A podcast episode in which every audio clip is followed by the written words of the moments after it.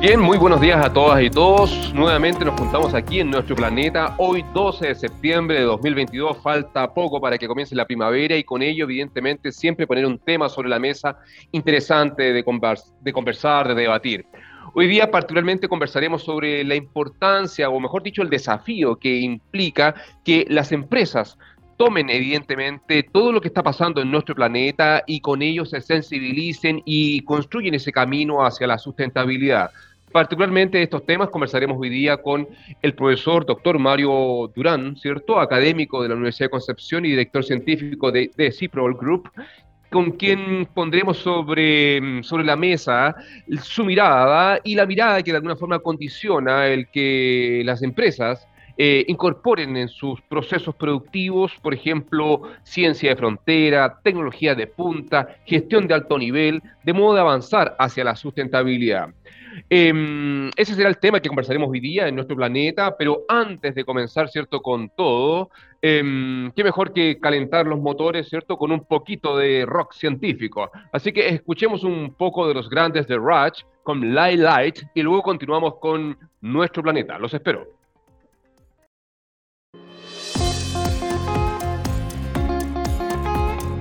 Bien, sean todas muy bienvenidos. Como bien decíamos eh, al inicio de nuestro espacio, nuestro planeta, hoy día conversaremos sobre un gran tema.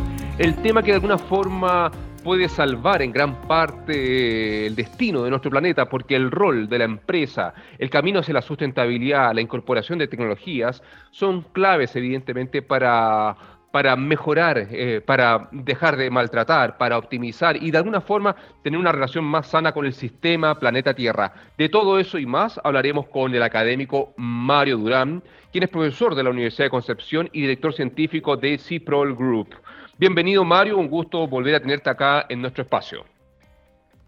Y muchas gracias Marcelo, a ti y al equipo de producción por considerarme, por invitar uh, una vez más a, este espacio de reflexión que lo único que busca es inquietar, ¿no? Inquietar a, los agentes a quienes nos escuchan, sobre todo a los jóvenes, y colocar en ellos ideas de futuro. Bueno, gracias eh, por, aceptar la invitación y particularmente Mario, yendo desde lo más general siempre a lo particular. Evidentemente em, vivimos en un planeta, un planeta que tiene un modelo de desarrollo que de alguna forma ha permitido muchos avances de la sociedad, eh, pero también ha tenido costos importantes. Hoy día, evidentemente, la sensibilidad que, existe respecto al cuidado del medio ambiente, del uso de eh, tecnologías, de conocimiento avanzada que permita disminuir huella, impacto y tener un desarrollo mucho más sustentable, es, es, eh, es el gran desafío. De alguna forma, muchas empresas ya han entendido ciertamente que el negocio hoy día es la sustentabilidad, pero no necesariamente todos hacen esa apuesta. Esa apuesta evidentemente pasa por múltiples procesos culturales, sociales, económicos, políticos, y de alguna forma queremos escuchar tu mirada al respecto, entendiendo de que como director científico de CIPROL, como un académico desde las áreas más cuantitativas de la ciencia, tiene una interpretación de cómo de alguna forma se puede lograr ciertamente que el aparato productivo incorpore ciertamente ciencia de frontera, tecnología de punta y gestión de alto nivel para avanzar en este necesario camino. Mario, te escuchamos. Caramba, Marcelo, por Dios, es un gran tema lo que tú has puesto, ¿no? Eh, mira, eh, en realidad lo podíamos, y esto lo hemos conversado antes tú y yo en innumerables ocasiones, esto lo podemos tomar desde, varios puntos de vista, de varias aristas, ¿no?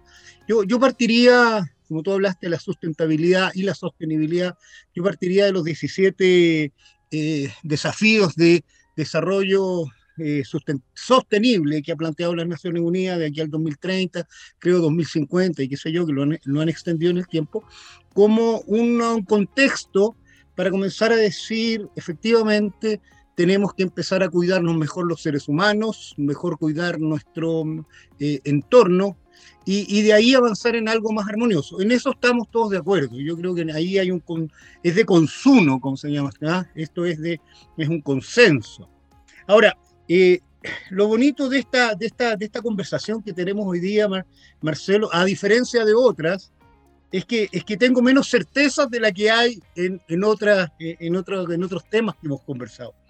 Porque lo decíamos, fíjate tú, eh, ¿cómo, primero que nada, es evidente que, como tú decías, la ciencia, la ciencia aplicada, la, tecnología frontera y la gestión de alto nivel son los elementos fundamentales, digamos, que van a ordenar y van a entregar información, van a entregar estructura para que el aparato productivo, los aparatos, digamos, el ordenamiento social viva de una manera sostenible y sustentable sobre la Tierra. En eso no hay duda.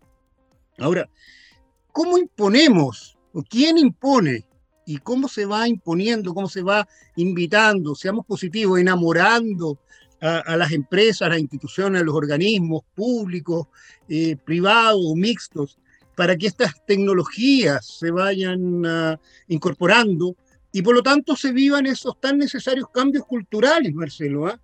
esto no es un tema de, de que yo compro, mira, esta tecnología que viene embotellada, mira, aquí viene embotellada esta tecnología, ya la compro y la, y la instalo.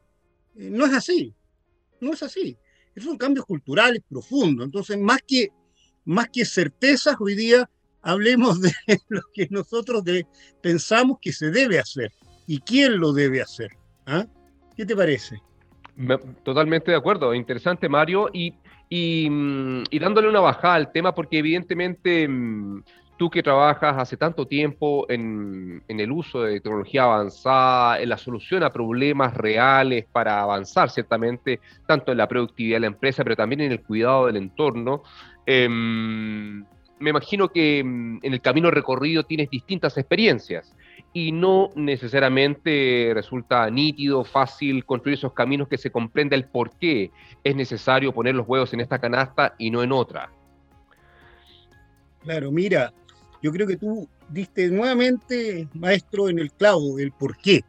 Mira, eh, yo creo que hoy día, eh, desde que hemos comenzado, esta, es una cruzada, ya te, decía, por el avance cultural. Eso, eso es claro.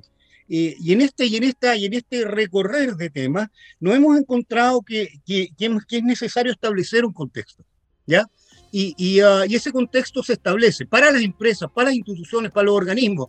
De aquí te estoy hablando desde un centro de madre en el borde costero o en la cordillera, o te estoy hablando de una organización como puede ser una Cámara de Comercio, una Cámara de Turismo, como puede ser un organismo del Estado, como puede ser una empresa proveedora, una empresa productora, da igual, esto es transversal.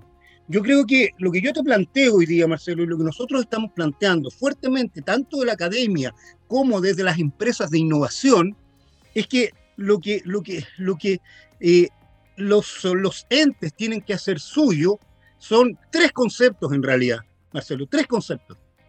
Eh, el riesgo de amenaza, entendiendo la amenaza como el riesgo latente, el peligro latente que ahí está, y eso tú eh, mejor que nadie lo entiende, en cualquier minuto puede venir un tsunami, en cualquier minuto un volcán hace erupción, en cualquier minuto se abre parte de la Tierra, qué sé yo.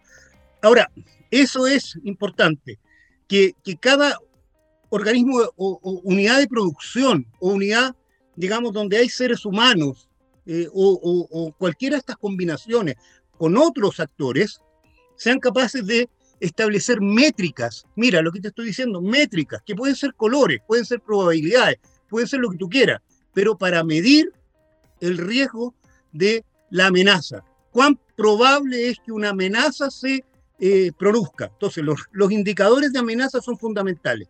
Los segundos son, las amenazas tienen asociados sus riesgos.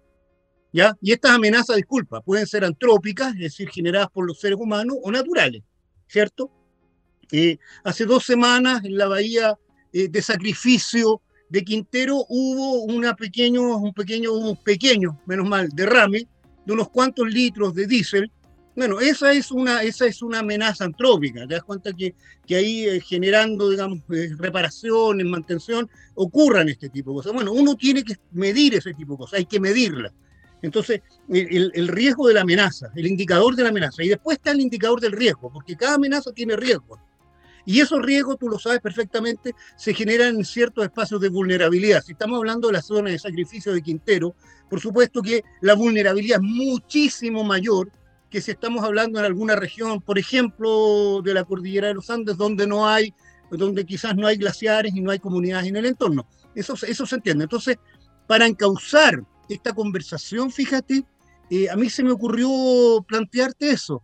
Eh, ¿Cómo somos capaces nosotros de que en los organismos, en las industrias, en, en, en, no sé, en los pescadores artesanales, en, ah, en ah, aquellos que generan energía, que transmiten la energía, qué sé yo, toda actividad humana, seamos capaces de establecer eh, estos oh, indicadores de amenaza, indicadores de riesgo e indicadores de gestión.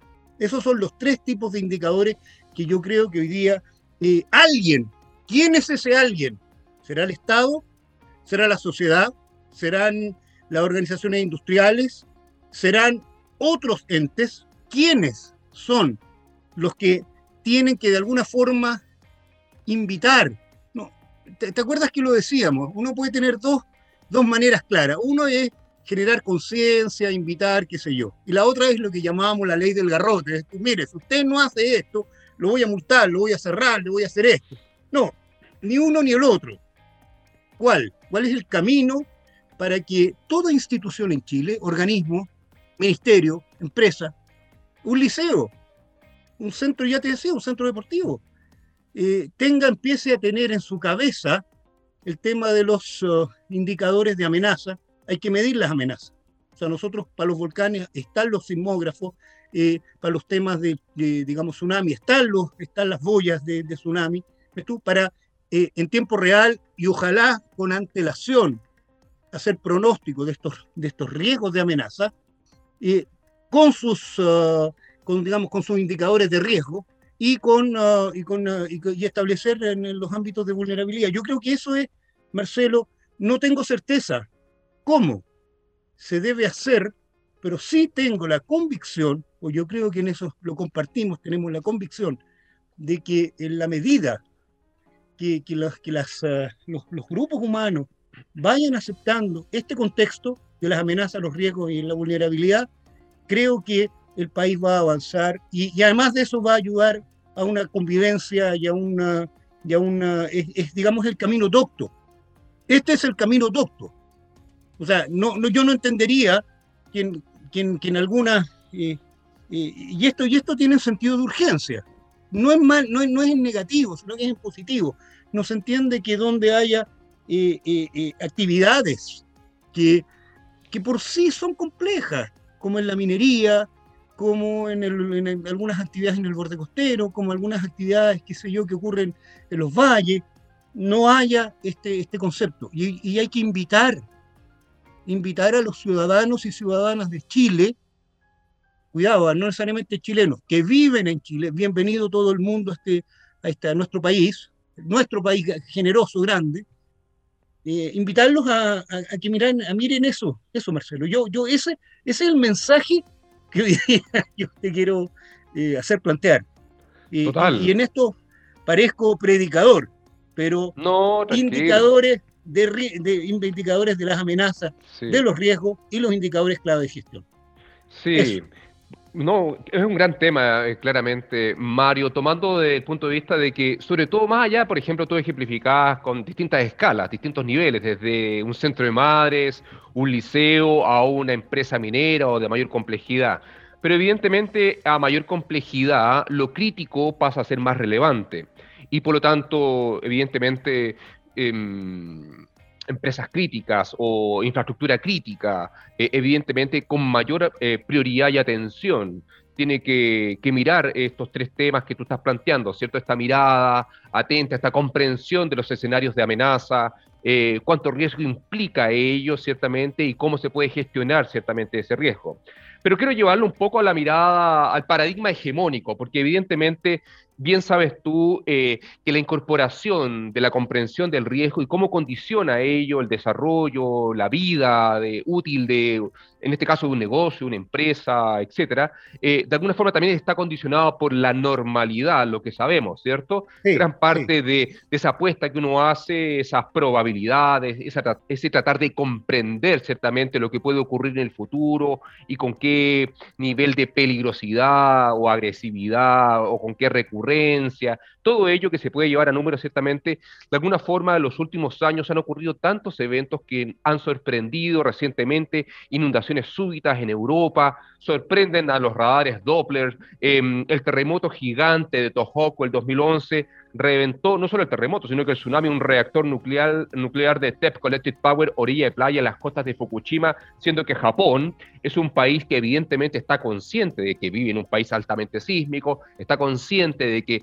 la energía que generaban ellos es un recurso crítico, delicado, cuidadoso. Si Japón quedó sobrepasado con sus supuestos anticipados, con sus escenarios de peligro, con sus obras de mitigación estructural para contener, con sus sistemas de alerta temprana, de alguna forma, ¿cómo bajamos eso a una realidad de países como Chile, ciertamente, eh, donde evidentemente comprender el riesgo se hace incluso más distante por un tema de recursos, de inversión, etcétera? Porque Japón evidentemente nos debe hacer reflexionar sobre cómo anticiparse a escenarios. No, no quiero entrar allá al, a, la guinda de la torta, que podría ser el atentado a las Torres Gemelas del 2001, donde evidentemente eso es casi inimaginable. Pero independiente de ello, dentro de ese rango de incertidumbre, en el caso de Japón, fallaron los modelos matemáticos, fallaron los supuestos, fallaron los datos, las interpretaciones y finalmente, evidentemente, también tuvieron mala suerte porque un evento que sea poco probable no significa que sea imposible y evidentemente en el caso de Japón pasó todo lo que eh, uno imagina, como dicen por ahí, un cisne negro inesperado, sorprendente. Entonces, desde ese punto de vista te, digo a ti, ¿cómo, cómo, de alguna forma anticiparnos? ¿Cómo, cómo, cómo crear estos indicadores de amenaza? Eh, porque también hay amenazas y amenazas, ¿cierto? Viene, decías tú. Entonces, ¿cómo, cómo, de alguna forma hacer, eh, entender? En el caso de Chile, donde evidentemente, como bien mencionabas al principio, Mario, hay varios procesos, solamente quedándome con los naturales, que pueden ser muy, muy complejos también e intensos en energía. Uf, querido, querido, qué, qué buena reflexión la que has hecho. La, eh, por cierto, por cierto, Alguna vez, eh, conversando con mi papá, me decía, antes de que él muriera, me decía, hijo, esto tiene probabilidad cero, no va a ocurrir. No, papá. Eso quiere decir que en el espacio muestral que tú y tú consideras, digamos, en tu conceptualización no puede ocurrir, pero la conceptualización no es la realidad. probabilidad cero es, es que no debiera ocurrir, pero puede ocurrir como tú bien lo has dicho. Y entonces, y eso es muy interesante, fíjate, porque hay que saber entender ¿ah? Eh, que, que, los seres humanos, y nuestras, con todas nuestras virtudes, y con, nuestros, con nuestras actividades, nuestra vida, estamos expuestos permanentemente a, a, las amenazas, al riesgo en un, en un, marco de vulnerabilidad. Ahora, eso no es para volverse loco. ¿ah? Eh, o sea, alguien te puede decir, oiga, el Sol se va a extinguir, la estrella más cercana que tenemos. Sí, bueno, pero en 400.000 años. bueno, la, eh, ¿ah? y, y, el próximo, creo que la próxima estrella más, más cercana está a 3, a 3 eh, millones de años luz, creo, o, algo así. Entonces tú dices, en fin, bueno, esas son, eh, e, eso es el marco de la existencia de los seres humanos. Ahora bien, eh, el gran desafío, Marcelo, a mi juicio, para ser más robustos, más confiables, oportunos, detallados y de calidad, es, aquí entra la ciencia. La ciencia y por cierto, la experiencia también, ¿ah? eh, la experiencia de los seres humanos que se ha ido eh, aquilatando, que se ha ido, que ha ido generando una, un inconsciente, un, consciente y un inconsciente colectivo también muy importante, pero eso con uh, una ciencia robusta de muy alto nivel y de frontera, eh, querido, te coloca en la frontera de lo que puedes hacer.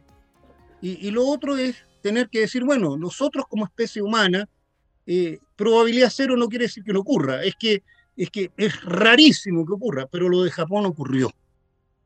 Las tú, y, y, y, por supuesto, la República del Japón es una gran nación, es una gran nación, y, les ocurrió. Entonces, ¿hay negligencia? No, no la hay.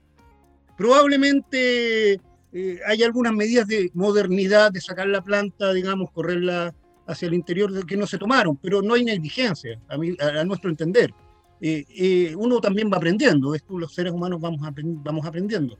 Pero, pero yo te diría que para dar robustez, eh, oportunidad, detalle, objetividad a la ciencia es muy importante, objetividad, confiabilidad y, uh, calidad, es una ciencia de frontera. Es por eso, por eso que hay que explicar a nuestros y, combatir y, debatir con nuestros uh, conciudadanos la necesidad de la ciencia si, la ciencia no es un lujo asiático. O sea, hoy día, por ejemplo, yo te digo, bajan las aguas, las escorrentías superficiales, ¿ok? y, esas escorrentías superficiales que bajarán por, por canales, eh, por esteros primarios, ríos primarios, secundarios, terciarios, van atravesando por estas amenazas que establecen eh, eh, los seres humanos, digamos, antrópicas, que es que la gente echa, se muere un animalito al canal, o, o qué sé yo, hay una, hay una obra de no sé qué, al canal. Entonces, las aguas que al final llegan a regar eh, la comida que muchos comemos, eh, sobre todo en la zona central, está contaminada por metales duros, probablemente haya bacterias, microbios, eh, microorganismos u otros. Bueno, ¿cómo lo hacemos para que, para que mejore la calidad de todos? ¿Ves tú? Y, entonces, y, te estoy hablando de un tema, de un tema real. Esa es una amenaza. Ahora, mira, ¿por qué la gente lo hace? Bueno, porque hay que hacer un cambio cultural.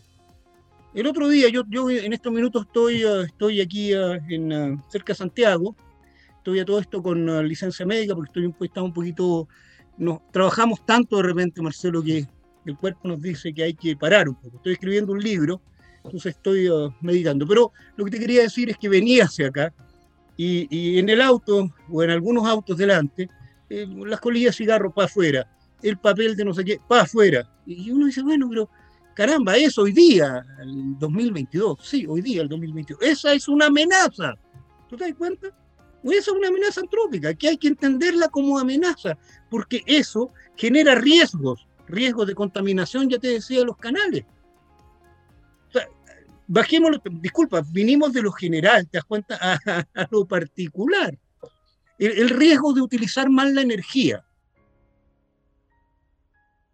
Es un riesgo que la población no es que sea consciente, no es que la señora Juanita o don, José, o yo mismo, porque aquí hace harto frío donde yo estoy, eh, diga, bueno, ¿cuál es la cantidad justa de energía para que yo pueda calefaccionar este, este, este hogar y, no gastar ni un guate más ni de menos? De menos porque yo me enfermo, de más porque estoy... ¿Te das cuenta? Entonces, esa es una amenaza y hay que entenderla así. Eh, no es que sea culpa de nadie, es que nosotros los seres humanos queremos avanzar a algo más equilibrado. Y, no sé si, te he dado respuesta, pero, pero creo yo que la única forma de, o sea, aquí hay dos ideas bases, para resumir. O sea, los seres humanos y la, la ciudadanía tienen que entender, eh, y esto los jóvenes lo tienen que entender, y esto es un mensaje que tú y yo, yo creo que como profesor universitario le mandamos a la juventud, hay que hacerse cargo de la existencia y del planeta. Y para eso necesitamos gente formada, culta, que entienda. Y con distintas sensibilidades, no importa, y que, que conversa y que debata. Eso es lo primero. Y lo segundo es que estos conceptos de amenaza y que sé yo tienen que ir eh, permeando y tienen que hacerse carne en, en, la, población. Y, para eso eh, la ciencia es, no es un lujo, es una necesidad imperiosa. Y el 0,34 del PIB en el cual todavía estamos yo creo que sería bueno que las autoridades entendieran, no, no me quiero colgar del discurso típico eh, del lugar común de hablar en contra de los políticos, no, no, no, no, no, no, no es. Yo creo que aquí estamos frente a un cambio cultural y es bueno que la gente que nos representa entienda que la ciencia aplicada, la tecnología de punta eh, y la gestión de alto nivel son fundamentales. No en todos los ámbitos, pero hay en ámbitos que eh, nos vamos a poner eh, rápidamente la gente que vivimos en Chile nos vamos a poner eh, de acuerdo en cuáles son esos ámbitos que hay que invertir para tener también independencia alimentaria, independencia sanitaria y tantas otras cosas. Perfecto, Mario.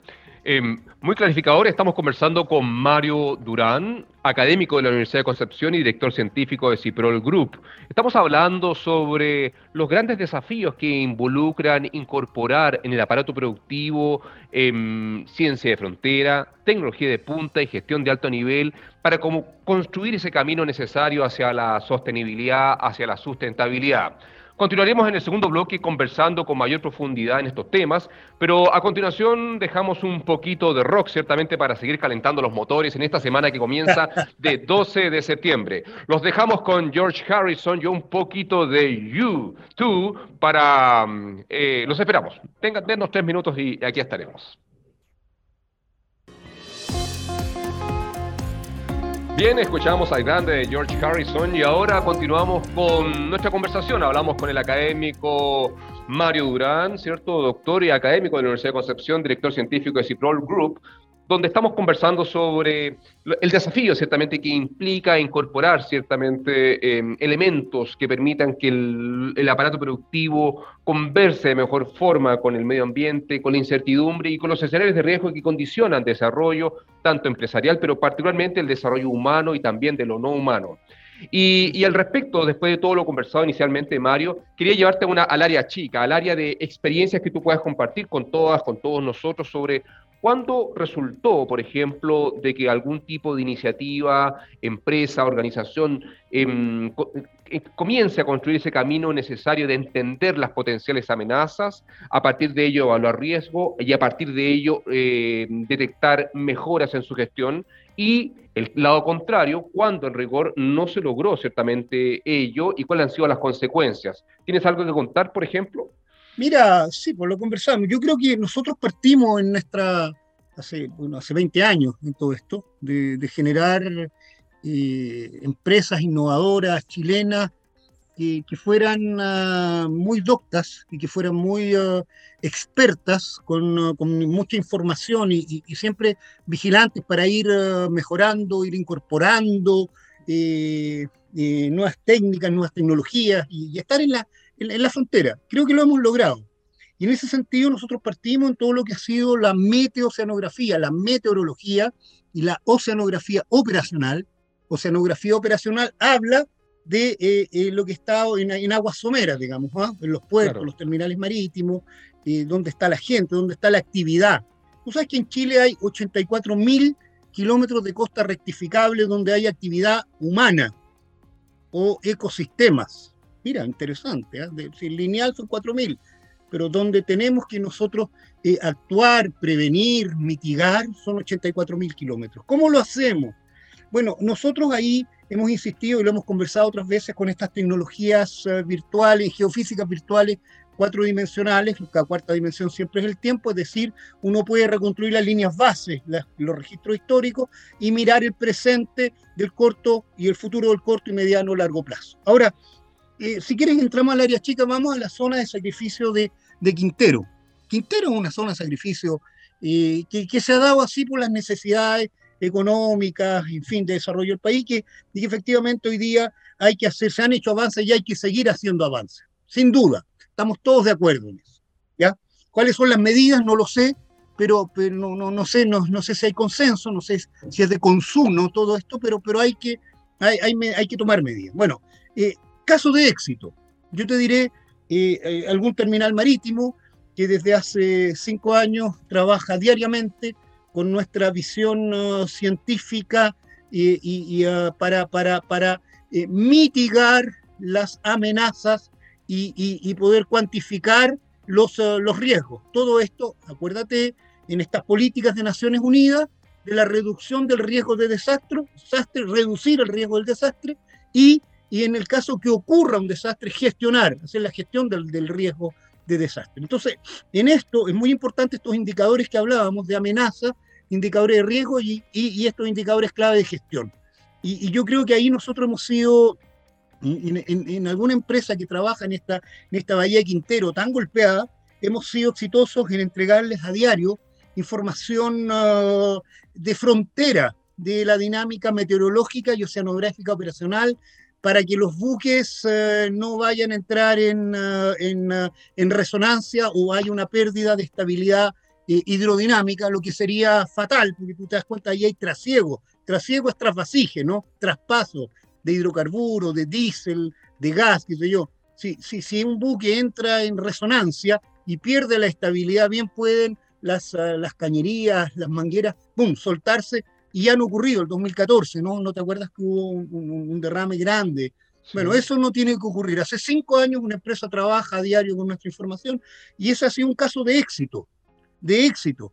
Se acabaron esos, uh, esos, uh, esos incidentes y esa empresa además puede eh, eh, planificar mejor su operación. O sea, ha habido una recuperación económica, es decir, eh, un aumento de la productividad salvaje salvaje, Marcelo, salvaje. Ahora, eh, en ese caso de éxito hay un desafío natural, seguir avanzando, seguir avanzando porque el cambio climático está trayendo algunas, eh, eh, algunas manifestaciones de la microfísica que los seres humanos a veces no, entendemos muy bien y que es difícil de capturar. Por ejemplo, los, met, los o los, los, los microtsunamis que están ocurriendo a veces por bahía, es un tema complejo. O, las trombas marinas es un tema complejo. Y hay, fíjate tú, eh, corrientes litorales que han cambiado, por lo tanto los emisarios que fueron calculados hace 60 años, 70 años, 30 eh, años para, para verter las aguas hacia, hacia, este, hacia el océano, que es un, que es un, es un sistema de, de depuración ah, natural. Bueno, hay, hay muchas, como han cambiado las corrientes, porque han cambiado los vientos, los oleajes, las corrientes litorales han cambiado y no queremos saber dónde se están yendo esas plumas de agua servida. Bueno, con, con muchas, con las empresas sanitarias no nos ha ido bien. No, no nos creen. Y, uno dice, mire, es que esto, no, si es que no es que no, no vean el problema, si lo ven. El tema es que no confían que nosotros podemos entregar estos indicadores de amenaza, estos indicadores de riesgo, y para que ellos eviten estos, estos, estos riesgos antrópicos en este caso. Entonces, ahí hay un caso, si tú me, quieres si tú me preguntas casos de, de éxito, yo te diré, en la Bahía Sacrificio Quintero, hemos sido exitosos en que una empresa eh, trabaje a diario y haya integrado en su, en su orgánica eh, nuestra información, información de frontera, clase mundial, y en otro, eh, derechamente, y esto puede parecer crítica, y en realidad es una crítica, pero es una crítica no malintencionada, digamos, sino que es simplemente decirte que yo creo que las empresas sanitarias o todas aquellas empresas que verten, o vierten eh, desechos contaminantes en el mar o en, el, zonas lacustres, que yo, podrían tener perfectamente, eh, por ejemplo, servicios nuestros para decirles con días de antelación cómo va a estar la corriente litoral, que se las describe, hora a hora, para poder hacer una mejor gestión. Ahora, incluso en el caso de éxito, hay una amenaza, Marcelo. Se van a reír de mí, pero hay una amenaza. En, los las organizaciones, como es normal, puede ser públicas, mixtas o privadas, lo que sea, eh, la gente va cambiando, va mutando y, otros van subiendo y otros van cambiando. En general, aquellos que se han atrevido a, innovar y aceptar y a apoyar a las empresas chilenas de innovación, eso es importante también, ¿ah? o sea, las empresas necesitamos comer. ¿ah? Entonces, eh, encontrar colegas que digan, mira, yo voy a apoyar la innovación chilena, no en detrimento de nada, sino que entendiéndolo como un eje de independencia, como un eje de desarrollo nacional. ¿ok? Entonces, muchos de estos organismos y empresas, la gente, tus contrapartes van saliendo, tú ya no los tienes. Entonces la pregunta es, ¿cómo somos capaces nosotros de generar, de ayudar a generar en esas empresas, en esos organismos, una cultura para que lo que hemos avanzado sea siempre bien comprendido, ¿me entiendes tú? Y que, y que después salen los colegas que, porque subieron, que la gente es muy, muy inteligente, y sobre todo la gente emprendedora le va muy bien, la industria se los lleva, se los llevan fuera de Chile. Bueno, los que vienen, ¿cómo hacemos para generar un sistema de que los que vengan eh, aprecien? Y aquí, y aquí también te lo digo, eh, tú, tú, lo sabes perfectamente, y, y muchos, mucha gente que nos está escuchando, y gente joven y, y profesionales, empeñosos, saben lo difícil que es hacer innovación eh, y, lo, que, lo fácil que es, eh, lo difícil que es plantar un bosque y esperar 20, 30, 40 años y lo fácil que es quemarlo de un día. Pero también eh, yo creo que los organismos e instituciones tienen que hacerse responsables de alguna forma de la innovación que se hace en Chile. No se trata que hagan caridad, pero sí cuando las cosas funcionan, que haya en las organizaciones. Yo no sé cómo se hace, el hecho de que te pongan, que, siempre tengas contrapartes que valoren lo que se ha hecho. Eso, esa es una amenaza, Marcelo. ¿ah? Bien, te sigo, Mario. Claramente, o sea, vivir en el planeta Tierra implica estar permanentemente expuesto a amenazas que, que, claramente se pueden transformar en riesgos y eso puede terminar en cosas bien complejas, como por ejemplo los desastres. Y el caso que mencionabas tú de la Bahía de Quintero eh, mm, no es menor. Sí, yo destacaría de que es importante no dejar pasar de que eh, todo lo que ha pasado con el maltrato sistemático de esa bahía y las consecuencias, particularmente en el ambiente humano y no humano, eh, fue construido. O sea, está independiente de estrategias de desarrollo em, pensadas en su época, donde nadie pone en duda que los años 50, 60, em, asentamientos humanos como estos se peleaban la posibilidad de ser los hosts, los, los que administraran, gestionaran este tipo de iniciativas o actividades económicas. Evidentemente también había un desconocimiento em, bárbaro sobre la necesidad del cuidado del medio ambiente, de las consecuencias que puede tener concentrar tanta actividad económica disruptiva solo en un solo lugar, eh, porque evidentemente las zonas de sacrificio son un concepto que no deberían existir.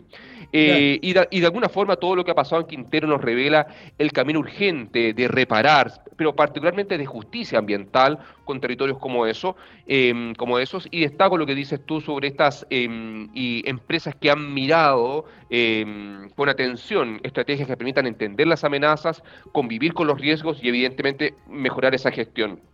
Y en ese contexto, ya dándole la bajada, evidentemente, a nuestra conversación por el tiempo, evidentemente, es de que claramente aquí surge la gran, el gran desafío, porque, por ejemplo, sin decir nombres, también en esa bahía que eh, hay una serie de instalaciones críticas Todas ellas conviven con la amenaza sísmica también, con la amenaza de marejadas y tsunamis. Y, por ejemplo, tú debes conocer los muelles que hay en la Bahía Quintero y no todos tienen la misma altura. O no todos tienen disipadores, o no todos tienen mil cosas que preparadas para escenarios muy, muy grandes. Y lo que yo conozco de la Bahía, he visto, evidentemente, que muchos miran con atención lo que conocen, pero muy pocos miran esos peores escenarios que han marcado la historia de estos lugares. Este año se cumplen 200 años del gran terremoto de noviembre de 1822 que la inglesa María Graham describe en detalle en su diario de viaje, en su diario de vía, cuando estuvo en Quintero para ese gran terremoto y cuenta lo que pasó con las deformaciones verticales de la costa, con el tsunami que llegó y, y bien y todos bien sabemos lo que va a pasar cuando venga un evento tan grande como el de 1730, que sabemos que es un evento muy, muy grande y que podría cambiar el escenario de lo que hay en esa bahía con todo lo que sirve esa bahía, porque hoy día gran parte de la infraestructura vital para la zona central de Chile sale mucho de Quintero. Entonces, eh, acá entramos en el gran desafío de esta gestión de futuro. ¿Cómo, ¿Cómo avanzar hacia una gestión más prospectiva que permita anticiparse ciertamente de, mm, de lo que pueda pasar y no esa gestión tan reactiva? Porque de alguna forma cuando tú indicabas, Mario, sobre eh, las empresas A, que toman el camino de, anticiparse, pero también están las empresas B, que no, que no deciden seguir por el camino de siempre y mirar más para afuera que para adentro, evidentemente, y van a reaccionar cuando pase algo, cuando haya una gravedad, cuando tengan la soga al cuello, ciertamente cuando lleguen las multas y, evidentemente la ley del garrote que decías tú, recién ahí van a reaccionar pero evidentemente esa necesaria mirada prospectiva, esa, ese anticiparse, ese rescatar el conocimiento científico y todos esos naipes que están sobre la mesa que ciertamente podrían ayudar a potenciar, a construir esa sustentabilidad, son el gran desafío. Y de alguna forma, para dar cierre, evidentemente, a este espacio de conversación, Mario, que ha estado muy interesante, pongo en ti, evidentemente, esta necesaria... Em, bajada del punto de vista, porque gran parte del maltrato que ha tenido Quintero pasa por esta mirada del hombre antropocéntrica, donde puede controlar y hacer lo que quiere con la naturaleza y con las personas que habitan allí, y hoy día evidentemente conectado ciertamente con los 17 objetivos de desarrollo, conectado con una responsabilidad social empresarial, conectado con, avanzar en empresas de innovación, ciertamente, em, ese paradigma cambió. Y el que no se sube a la micro en rigor hoy día de la sustentabilidad, de la sostenibilidad, claramente va a empezar a perder competitividad. Y de alguna forma yo te dejaría, te dejaría el micrófono ahora para, de alguna forma, dar un cierre reflexivo sobre este tema y esta necesaria y urgencia mirada prospectiva de la gestión del riesgo, en este caso dedicado a la empresa, que incorpore el uso de la ciencia y la tecnología para avanzar en este camino que hemos comentado hoy. Mira, escuchando, escuchando eh, esta, este compilado que haces tú, que me, que me hace mucho sentido, creo que es eh, muy, muy bueno lo que tú has dicho, además muy, uh, una, una, reflexión profunda. Fíjate que el Estado, al Estado le cabe eh, regular, y yo creo que eh, el Estado en temas medioambientales debe regular más. ayer salió una entrevista a, la Valentina Durán, que por, por estas cosas de la vida, que ella es la directora del SEA, Servicio de Impacto de, Estudios Ambientales, somos familiar, y ella lo decía, ah, técnicamente nosotros no estamos contra nadie, si lo único que pedimos es que se hagan bien las cosas. Ahora, eh, efectivamente, eh, considerar eh, disipadores, considerar tecnologías como Ciprol que te aportan ah, líneas base para ver qué va a pasar en el futuro o te aportan en el corto plazo estos indicadores de, de amenazas métricas y qué sé yo, no es gratis. Y, y, las empresas a veces se, se ahorran la plata y dicen, mire, mire, yo puedo tener esta información en la web gratis un punto que representa mil kilómetros cuadrados. Eh, eh, eh, es vergonzoso, no, no, sin, sin decir nombre, pero es vergonzoso. Porque alguien te diga, mire, en cinco años esta empresa que trabaja con Ciprol no ha tenido un solo accidente. Mire, pero a ver, voy a preguntarme si sirve esto. Tú decís, oiga, ya, bueno, fin. Pero hace dos semanas, querido, una empresa que está haciendo una, una, reparación, qué sé yo, se mandó no sé cuántos litros de diésel al agua, en Quintero en la zona de sacrificio Quintero. nadie está culpando a nadie. Yo creo que esos son efectivamente las amenazas que existen. Lo que tú dijiste de Japón, no se puede. Hay, hay un espacio. A alguien se le salió algo, no sé, no tengo idea, pero cayeron. Ahora, ¿qué hubieras pasado? Eh, porque hay una corriente. Entonces la, gente que está ahí te dice, no, pero es que la corriente va para allá.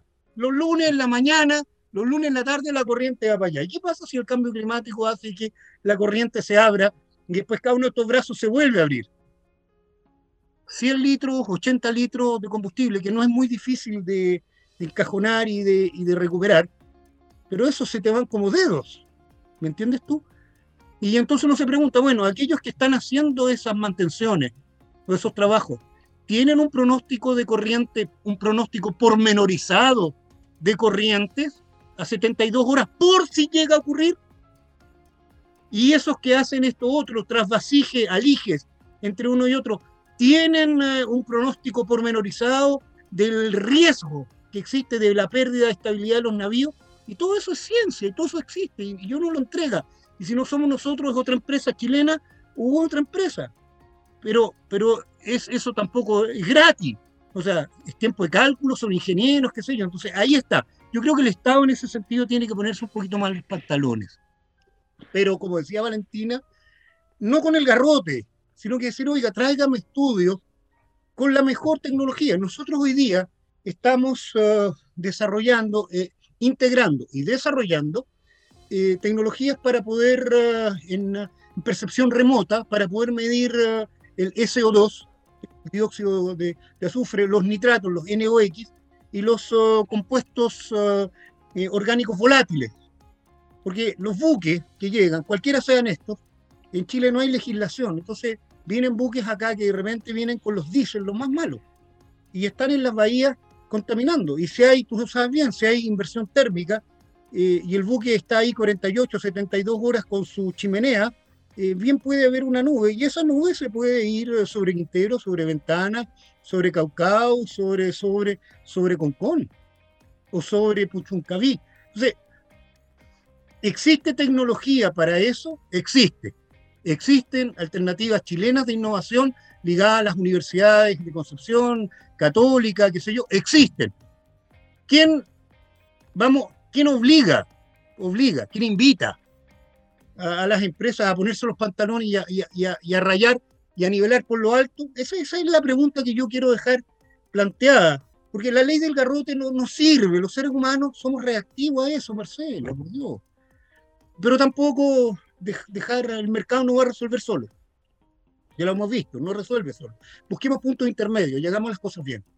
Y, hay científicos como tú, como yo, otros, que nos hemos dedicado a, los temas gordos chilenos y hemos tomado la responsabilidad. Si no es tan fácil, ¿ah? la gente cree que, hacer un, pronóstico de, racha, o, o, yo te decía, o hacer un pronóstico pormenorizado a 15 días de una marejada, pero pormenorizado en un punto. ¿Cómo va a afectar en un punto?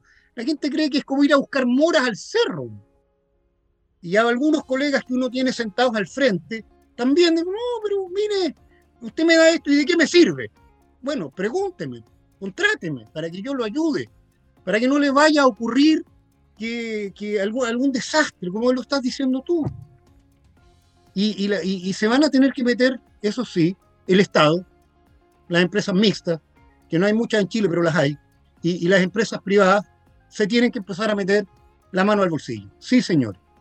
Hay que meterse la mano al bolsillo. Ok, Mario. Nos quedamos con tu reflexión final. Em, eh, hemos hablado de un gran tema con Mario Durán, académico de la Universidad de Concepción y director científico de CIPROL.